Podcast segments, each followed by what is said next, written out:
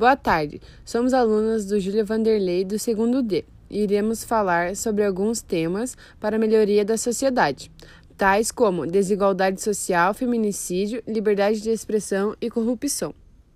Meu nome é Eduarda e irei falar um pouco sobre o assunto a desigualdade social, que está presente em todos os países. Ela ocorre principalmente pela má distribuição de renda e da falta de investimento na área social, como a educação e saúde. Acaba se tornando um problema para uma região ou país. As causas desse problema são má distribuição de renda, como já foi dito, má administração de recursos, lógica de acumulação do mercado capitalista, consumo, falta de investimentos nas áreas sociais, culturais, saúde e educação e corrupção. Mesmo que o Brasil, nos últimos anos, tenha apresentado uma diminuição da pobreza, a desigualdade social ainda é fácil de se perceber. O que é muito discutido e está presente no mundo há muitos e muitos anos é a diferença do negro e do branco na sociedade. Mesmo que, em uma década, a desigualdade entre os dois tenha caído pela metade graças ao avanço na educação, os negros ainda têm um IDHM 14% menor. O negro no Brasil ganha em média a metade da renda de um branco. Meu nome é Brenda, sou do segundo ano D e vou falar um pouco sobre a liberdade de expressão. A liberdade de expressão é o direito do indivíduo de se expressar, de se manifestar livremente sem ser oprimido por outros membros da sociedade ou pelo governo. Os indivíduos podem se expressar por meio da linguagem oral, artística, musical, escrita ou por qualquer outro meio. É essencial para qualquer sociedade que os indivíduos sejam livres para fazerem as escolhas que quiserem, sem serem censurados. As pessoas devem ter o direito de poder fazer o que quiserem, entretanto, isso tem um limite. Às vezes, muitos indivíduos pensam que o preconceito é uma forma de liberdade de expressão, quando não é, já que reprime ou desrespeita outras pessoas.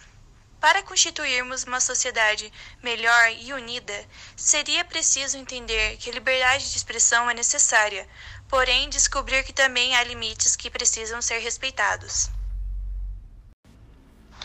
Meu nome é Maria Júlia e o tema que eu vou abordar é sobre a corrupção. A corrupção é um modo ilegal de se conseguir algo, sendo considerada, na maioria das vezes, um crime muito grave. Quando pensamos em corrupção, a primeira coisa que vem em nossa cabeça é o governo brasileiro, que cada vez está se beneficiando mais e piorando a situação da sociedade, como um exemplo, a educação, cada vez um nível menor e degradável. Um outro exemplo é o salário da população, está cada vez menor e os preços dos comércios cada vez mais altos, tornando assim a situação muito difícil. Mas não é apenas a política que é uma coisa considerada corrupta, pois podemos considerar a maioria da população corrupta também, pois alguns de nossos atos, para nós considerados muitas vezes normais, também entram nesse assunto, como furar fila de bancos, sentar em bancos preferenciais, não ceder o lugar para os mais necessitados e até estacionar em uma vaga para deficientes. A situação, hoje em dia, está cada vez pior. E para que a gente consiga pelo menos diminuir um pouco desse problema, temos que pensar melhor em nossos atos e cada um fazer a sua parte para melhorar. Mas também deverá existir punições adequadas e leis mais extremas para cada situação, procurando assim tornar a sociedade melhor.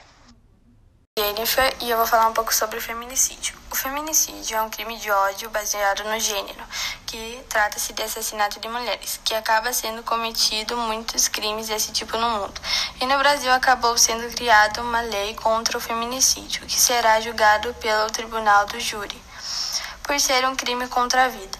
Os tipos de feminicídios que são apresentados pela lei é em decorrência da violência doméstica ou discriminação à condição da mulher.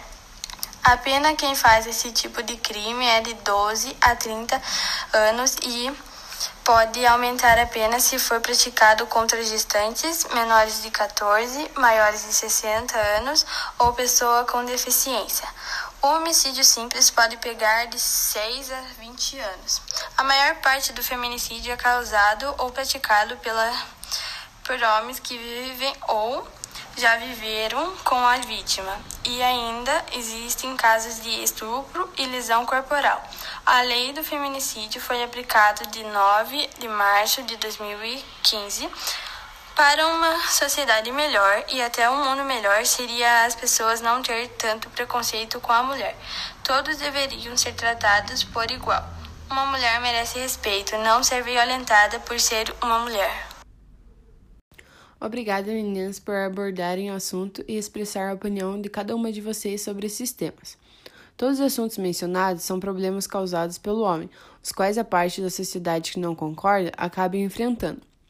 Como Kant dizia, o ato moral do homem é conduzido pela razão universal. Como não estamos em um momento muito bom na sociedade, o homem acaba automaticamente sendo levado pelo modo de agir da maioria. Esse foi um resumo de alguns temas e opiniões que são abordados diariamente na nossa sociedade. Espero que tenham gostado e comecemos a refletir um pouco mais nos nossos atos. Muito obrigada.